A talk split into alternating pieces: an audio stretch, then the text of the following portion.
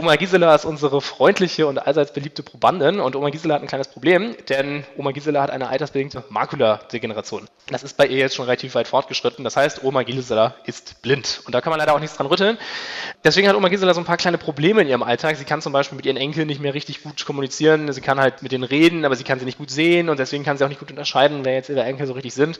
Sie ist halt auch sehend geboren worden und hat diese Krankheit erst ungefähr seitdem sie so 60 Jahre alt ist. Oma Gisela versucht trotzdem das Beste aus aus ihrem Leben zu machen und sie hat auch Grund zum Optimismus, denn die Forschung hat sich weiterentwickelt. Synapsen. Synapsis.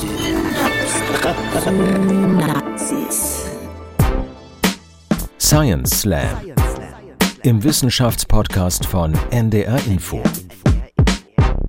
Hallo zusammen, wir sind zurück aus der Sommerpause. Wir melden uns aus der Wissenschaftsredaktion von NDR Info und wir machen weiter mit den Science Slams. Zehn Minuten lang stellen Wissenschaftler und Wissenschaftlerinnen hier immer ihre spannenden Forschungsthemen vor. Möglichst unterhaltsam versteht sich. Ich bin Melanie Stinn und heute geht es um nichts Geringeres als die Frage, wie man Blinde wieder sehend machen kann. Heute im Ring. Philipp Löhler, Elektrotechniker aus Duisburg.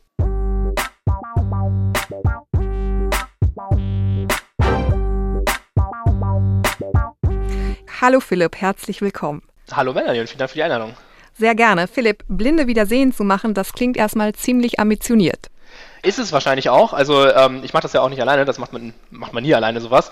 Meine Aufgabe ist es ja auch eher so, die elektrische Hardware dahinter zu designen. Aber das läuft jetzt schon seit über 30 Jahren und es wird wahrscheinlich auch noch mindestens 30 Jahre lauten. Gibt es denn schon Verbesserungen äh, mit der Technologie, an der du auch mitarbeitest, die für Menschen heute relevant sind? Also es gibt erste Forschungsergebnisse für die Stimulation von bestimmten Zelltypen, die wahrscheinlich eine Verbesserung bringen würde, aber das gibt es noch nicht in Implantaten. Also wenn man sich die Implantate wirklich anguckt, die auf dem Markt sind, Spoiler, es gibt momentan keine Implantate auf dem Markt, weil die ganzen Firmen alle pleite gegangen sind, dann sind die alle auf dem Stand der Technik von Anfang der 2000er bzw. sogar Ende der 90er und da hat sich wirklich nicht so viel getan. Jetzt geht es aber ja bei deiner Entwicklung gar nicht so ganz ähm, grundsätzlich darum, jeden Blinden, jede Blinde wieder äh, sehen zu machen, sondern es geht ja wenn ich das richtig verstanden habe, vor allem um eine Krankheit, die häufig auftritt und vor allem im Alter auftritt. Das ist die Makulardegeneration. Was ist das denn eigentlich genau? Die Makuladegeneration bedeutet, dass Menschen ihre Fotorezeptoren verlieren, aber jetzt nicht so, dass die einfach weg sind, sondern die sterben ab, weil das ist eine genetische Krankheit und die führt dann dazu quasi, dass diese Fotorezeptoren im Auge im Laufe des Lebens absterben und die Fotorezeptoren sind dafür zuständig, das Licht in elektrische Impulse umzuwandeln. Es gibt auch noch eine zweite Krankheit, die heißt Retinitis pigmentosa. Die ist noch ein bisschen blöder, weil das Problem ist, dass die auch in jüngeren Jahren auftritt. Da haben die meisten Leute schon in, den, in ihren 20ern ungefähr schon die ersten Symptome. Aber der Effekt ist einfach also relativ gleich. Nur bei der Makuladegeneration verliert man den zentralen Sehsinn, weil es quasi im Zentrum ist, und bei Retinitis pigmentosa verliert man es eher so in der Peripherie, also eher am Rand zuerst, aber es führt beides zur Erblindung. Wie du genau helfen willst und äh, was deine Forschung in dem Bereich leistet, das kannst du uns jetzt erzählen. Jetzt geht es nämlich los mit deinem Slam-Beitrag. Ringfrei. Ja, herzlich willkommen und vielen Dank fürs Zuhören. Die, für die Leute, die schon länger dabei sind, äh, die werden sich bestimmt fragen, was mit Oma Gisela los ist. Ähm, für die, die jetzt zum ersten Mal dabei sind, wer ist überhaupt Oma Gisela? Deswegen fangen wir mal so ein bisschen an. Also Oma Gisela ist unsere freundliche und allseits beliebte Probandin und Oma Gisela hat ein kleines Problem, denn Oma Gisela hat eine altersbedingte Makuladegeneration. Wir haben ja gerade eben schon gehört, dass das dazu führt, dass ihre Fotorezeptoren im Auge absterben das ist bei ihr jetzt schon relativ weit fortgeschritten. Das heißt, Oma Gisela ist blind. Und da kann man leider auch nichts dran rütteln. Deswegen hat Oma Gisela so ein paar kleine Probleme in ihrem Alltag. Sie kann zum Beispiel mit ihren Enkeln nicht mehr richtig gut kommunizieren. Sie kann halt mit denen reden, aber sie kann sie nicht gut sehen und deswegen kann sie auch nicht gut unterscheiden, wer jetzt ihre Enkel so richtig sind. Sie ist halt auch sehend geboren worden und hat diese Krankheit erst ungefähr seitdem sie so 60 Jahre alt ist. Das jetzt irgendwie zu Oma Giselas Situation ist, ist jetzt nicht so schön. Oma Gisela versucht trotzdem das Beste aus ihrem Leben zu machen und sie hat auch Glück. Sie hat auch Grund zum Optimismus denn die Forschung hat sich auch seitdem weiterentwickelt. Man kann sich das ein bisschen so vorstellen wie mit so einem Smartphone. Ich glaube, viele werden sich erinnern, so 2009, 2010, es gab so die ersten Smartphones, das iPhone kam gerade raus, die ersten Android-Smartphones kamen auch gerade so raus. Und die Leute, die damals schon auf der Welt waren, die damals schon Smartphones hatten, werden sich erinnern, das waren ziemlich dicke Brocken und die konnten auch eigentlich nicht so viel. Aber es war trotzdem irgendwie schon cool, die zu haben, weil es war besser als diese Nokia-Handys, noch weniger konnten. Und es gab so ein paar Tech-Junkies, die da am Anfang schon immer die ersten Modelle hatten. Und so ähnlich kann man sich das mit den Retina-Implantaten auch vorstellen. Es gibt an sich schon seit den 90er Jahren Forschungsansätze dafür und es gibt auch schon seit den 90er Jahren die ersten Ansätze von den Geräten her. Nur das Problem ist, genau wie mit den Smartphones, damals waren die auch sehr, sehr bulky und konnten eigentlich nicht so viel. Es ging alles damit los, dass man einfach kleine Kabel ins Auge gesteckt hatte, also quasi in die Retina. Das ist hinten die Netzhaut im Auge. Und diese Kabel haben dann Strom in die Retina reingeschickt, sodass dann bestimmte Seeeindrücke hervorgerufen wurden. Das Ganze war super dreckig und es hat auch zu sehr vielen Infektionen geführt, weil halt immer diese Kabel ins Auge gesteckt haben. Also man kann sich vorstellen, man möchte das eigentlich nicht so richtig haben. So der zweite Schritt in dieser Kette war dann, dass man ein integriertes Implantat entwickelt hatte, und das ist jetzt eigentlich auch schon so der Stand, auf dem wir uns seit 20 Jahren befinden.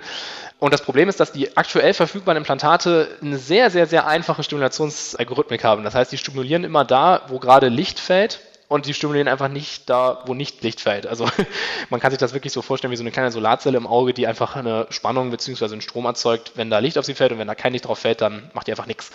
Und das Problem ist jetzt, dass das nicht so ist, wie die Retina bzw. wie das Auge in der Realität funktioniert. Wir haben ja, wie wir ja schon gesagt haben, oben unseren Photoreceptor-Layer, dann haben wir darunter so eine gewisse Verschaltung von anderen retinalen Zelltypen und ganz unten haben wir dann das Ende des Sehnervens, das sind die sogenannten Ganglienzellen. Und das, was jetzt diese bisherigen Implantate machen, ist, die funktionieren zwar mehr oder weniger weniger so wie die Fotorezeptoren, aber die denken einfach nicht daran, dass es noch diese ganzen andere Verschaltungen dazwischen gibt, sondern die denken quasi, dass die Fotorezeptoren direkt mit den Ganglienzellen verknüpft sind. Das ist aber nicht so, wie in der Realität das ist, denn es ist eigentlich so im Auge, dass das Auge jetzt mal ganz grundlegend Helligkeit und Dunkelheit immer aktiv kodiert. Das heißt, es gibt bestimmte Zellen, die sogenannten On- und die Off-Zellen, und jetzt kann man sich vom Namen her schon denken, wer was macht. Also die On-Zellen kodieren Helligkeit und die Off-Zellen kodieren Dunkelheit. Es gibt jetzt noch wesentlich mehr und wesentlich andere Zellen, die wirklich die verrücktesten Features kodieren im Auge. Meine Lieblingszelle ist immer noch die richtungsabhängige Zelle.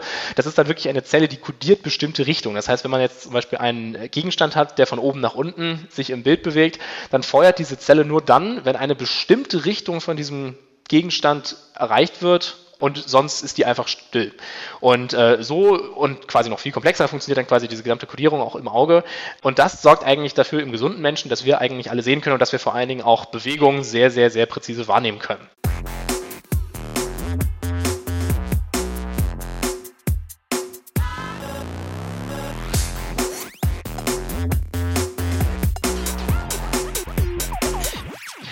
Unser Ansatz in Duisburg, ein bisschen Werbung, ist es jetzt, dass wir diese Zellen selektiv ansteuern wollen. Und zwar nicht die Zellen in dieser Verschaltung und auch nicht die Fotorezeptoren, sondern wirklich die Ganglienzellen im Sehnerven, also quasi das Ende des Sehnervens. Denn das Problem ist, dass sich durch diese Erkrankung, die Oma Gisela hat, die Retina selbst auch ein bisschen unbildet. Und das betrifft vor allen Dingen die Zellen oberhalb dieses Ganglienzell-Layers, das heißt überall da, wo diese ganzen Berechnungen stattfinden. Das heißt, wir müssen die Berechnung selbst machen. Ähm, das ist natürlich für Computerchips nicht so wirklich das Problem.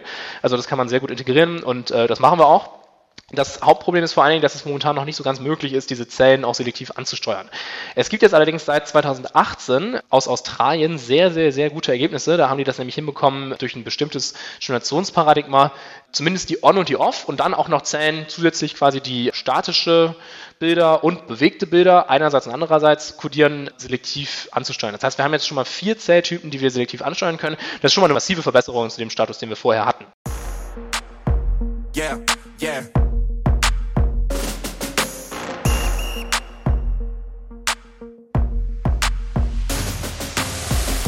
Das Problem ist jetzt, man könnte jetzt denken, okay, Problem gelöst, warum haben wir noch keine Retina-Implantate, die das jetzt so umsetzen? Ja, äh, die Australier haben zwar eine sehr gute Arbeit gemacht, aber das Problem war, dass die Zellen einen sehr, sehr definierten Abstand hatten zum Stimulator und vor allen Dingen konnten die halt auch genau sagen, wo jetzt ihre Elektroden, das sind quasi diese kleinen Kabel, die in die Retina reingesteckt werden, jetzt sitzen. Und das heißt, die konnten sich das unter Laborbedingungen so designen, wie sie das gerne hätten. Das ist natürlich einem richtigen Retina-Implantat nicht möglich und vor allen Dingen haben wir da nicht nur vier Zellen oder fünf Zellen, sondern wir haben quasi Millionen von Zellen oder sagen wir, bei diesen Erkrankungen haben wir Tausende von Zellen die wir irgendwie ansteuern müssen. Und jetzt kommt unser Ansatz ins Spiel. Wir wollen nämlich gleichzeitig auch noch aufnehmen, was da eigentlich passiert. Das heißt, wir haben nicht nur einen Stimulator, sondern wir haben auch noch so eine kleine Aufnahmeeinheit da drin, die im besten Falle für jede einzelne Zelle dann auch noch quasi misst, was da genau passiert. Und für die, die sich noch an den Biologieunterricht erinnern, da entstehen sogenannte Aktionspotenziale. Das bedeutet, das sind so kleine Spikes, das sind, wie kann man kann sich das wie so kleine Hubbel vorstellen, die dann quasi in elektrische Potenziale umgewandelt werden. Die kann man elektrisch messen und dann kann man darauf auf Basis eines geschlossenen Feedback Loops, das nennt sich auch Closed Loop Ansatz, ähm, kann man darauf dann quasi entscheiden, okay, war jetzt unsere Stimulation gut oder war die nicht gut?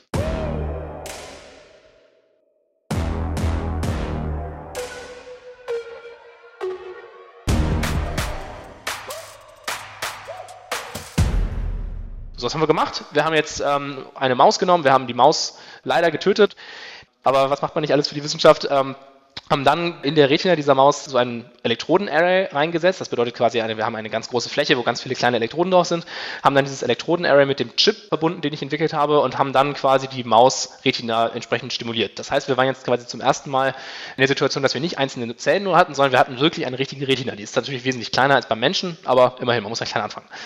Und was wir dann gemessen haben, war, dass wenn wir mit einer bestimmten Sinusfrequenz, die sogar theoretisch, wenn man die jetzt hörbar machen würde, sich im hörbaren Spektrum befinden würde, das ist ein relativ hoher Ton, kann man sich so ein bisschen wie so ein hohes Pfeifen ungefähr vorstellen, und unterschiedlichen Amplituden, das heißt ähm, Amplituden ungefähr zwischen 10 und 100 Mikroampere, da muss man sich jetzt nichts drunter vorstellen, das ist einfach ein sehr, sehr, sehr geringer Strom, aber für die Retina ist das dann schon relativ viel haben wir quasi diese Mausretina stimuliert und wir haben dann die Frequenz und die Amplitude entsprechend moduliert. Das bedeutet, wir haben quasi die Frequenz ein bisschen geändert. Wir sind zum Beispiel von 1 Kilohertz auf 8 Kilohertz hochgegangen oder auf 5 Kilohertz oder auf 4 Kilohertz oder sowas. Das bedeutet, wir haben quasi die Tonhöhe von dieser Stimulationswelle variiert, also höher oder niedriger gemacht.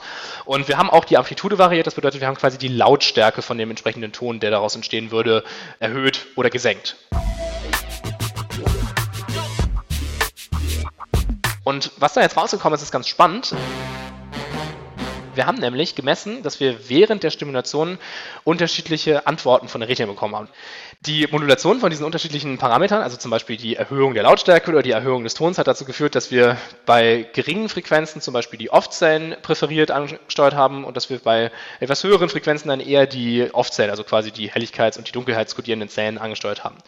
So, das ist jetzt ja schön und gut. Ist auch erstmal schön, dass das so weit funktioniert. Es ist auch erstmal ein sehr gutes Ergebnis, dass es auch in der richtigen Maus funktioniert und nicht nur wirklich in isolierten Zellen. Aber uns ist dann dabei was Spannendes aufgefallen. Und das ist folgendes. Wir haben nämlich nicht nur uns den Bereich während der Stimulation angeguckt, sondern wir haben uns auch den Bereich außerhalb der Stimulation angeguckt. Und jetzt würde man erstmal denken, okay, wenn man nicht stimuliert, dann passiert da auch nicht so wirklich was. Das heißt, eigentlich müsste das Verhalten der Zellen dann immer mehr oder weniger gleich sein. Das ist allerdings nicht so, sondern das Verhalten der Zellen außerhalb des Stimulationsbereiches variiert je nachdem, welche Stimulationsparameter wir während der Stimulation genommen haben. Das heißt, man kann sich das so vorstellen, man strahlt zum Beispiel wieder mit unserem akustischen Quellsensor auf irgendeine Fläche, wenn wir das zum Beispiel jetzt so als Analogie wieder verwenden, und wir verwenden eine bestimmte Frequenz. Und die Antwort dieser Fläche, auf die wir strahlen, ändert sich, je nachdem, mit welcher Frequenz und welcher Amplitude, also welcher Lautstärke wir verwenden, auch außerhalb des Bereiches in dem wir eigentlich quasi unsere Stimulation durchführen. Das ist jetzt wirklich interessant, weil das wurde noch nie bisher so gezeigt. Das heißt, es gibt noch irgendwelche weiteren Effekte in der Retina, die dazu führen, dass unsere Stimulation irgendwie Erfolg hat oder nicht Erfolg hat.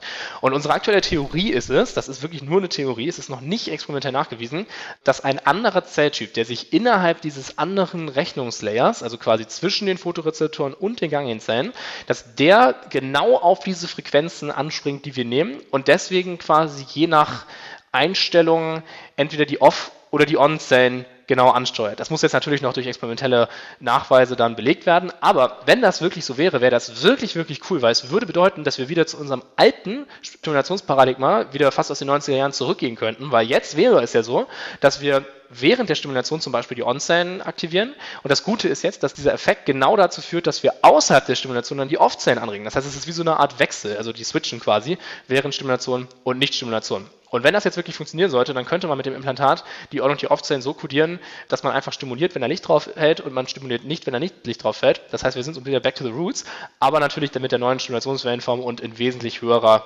Auflösung. Heißt, was lernen wir daraus? Die alten Implantate waren vielleicht gar nicht so schlecht, sie hatten vielleicht einfach nur die falschen Wellenformen. Und das ist momentan auch ziemlich so der Konsens in der wissenschaftlichen Community. Es ist nicht die Anzahl der Elektroden und es ist auch nicht die Anzahl der Output-Kanäle auf dem Stimulator, sondern das, was wir jetzt wirklich zuerst lösen müssen, ist, welche Wellenform geben wir auf die Retina. Das heißt, welche Musik mag die Retina? Das ist so ein bisschen wie so, mag sie eher Rap, mag sie eher Hip-Hop? Das ist eher so die Frage, und das wird jetzt auch die Forschung in den nächsten Jahren wahrscheinlich dann zeigen, welches Genre, welche Musik die Retina am liebsten mag. Also wenn euch das interessiert, bleibt gerne dran an dem Thema. Es gibt äh, sehr viele wissenschaftliche Veröffentlichungen dazu oder vielleicht hören wir uns da hier auch mal wieder an dieser Stelle. Deswegen erstmal vielen Dank fürs Zuhören und ich hoffe, es hat Spaß gemacht. Vielen Dank, Philipp Löhler, Elektrotechniker aus Duisburg. Wir haben ja hier eine ganze Reihe von Wissenschaftlern und Wissenschaftlerinnen im Podcast und ihr kennt das auch schon. Am Ende gibt es immer einen Disclaimer, den wir loswerden müssen, nämlich alles, was die Wissenschaftler und Wissenschaftlerinnen hier bei uns sagen, gibt deren eigene Auffassung wieder. Der NDR macht die sich nicht zu eigen. Außerdem möchten wir einmal nochmal erwähnen, dass wir zusammenarbeiten und zwar mit Julia Offe von scienceslam.de. Den Link zu all ihren Veranstaltungen, den gibt es unter ndr.de-synapsen und da findet ihr dann auch auf der Seite von Julia Offe scienceslam.de die Videos zu den Geschichten, die ihr hier gehört habt. Das heißt, wenn ihr mal wissen wollt, wie sehen denn eigentlich die Leute aus, mit denen wir hier reden, dann könnt ihr euch da ein Bild machen. Außerdem könnt ihr abstimmen. Das ist nämlich so, wenn diese Staffel voll ist, das ist auch wie immer nach sechs Slam-Beiträgen ist das der Fall, dann könnt ihr da wie gewohnt abstimmen und euch entscheiden, wer euch denn am besten gefallen hat. Ich bin Melanie Stinn, schön, dass ihr dabei wart und wir freuen uns, wenn ihr wieder beim nächsten Mal reinhört.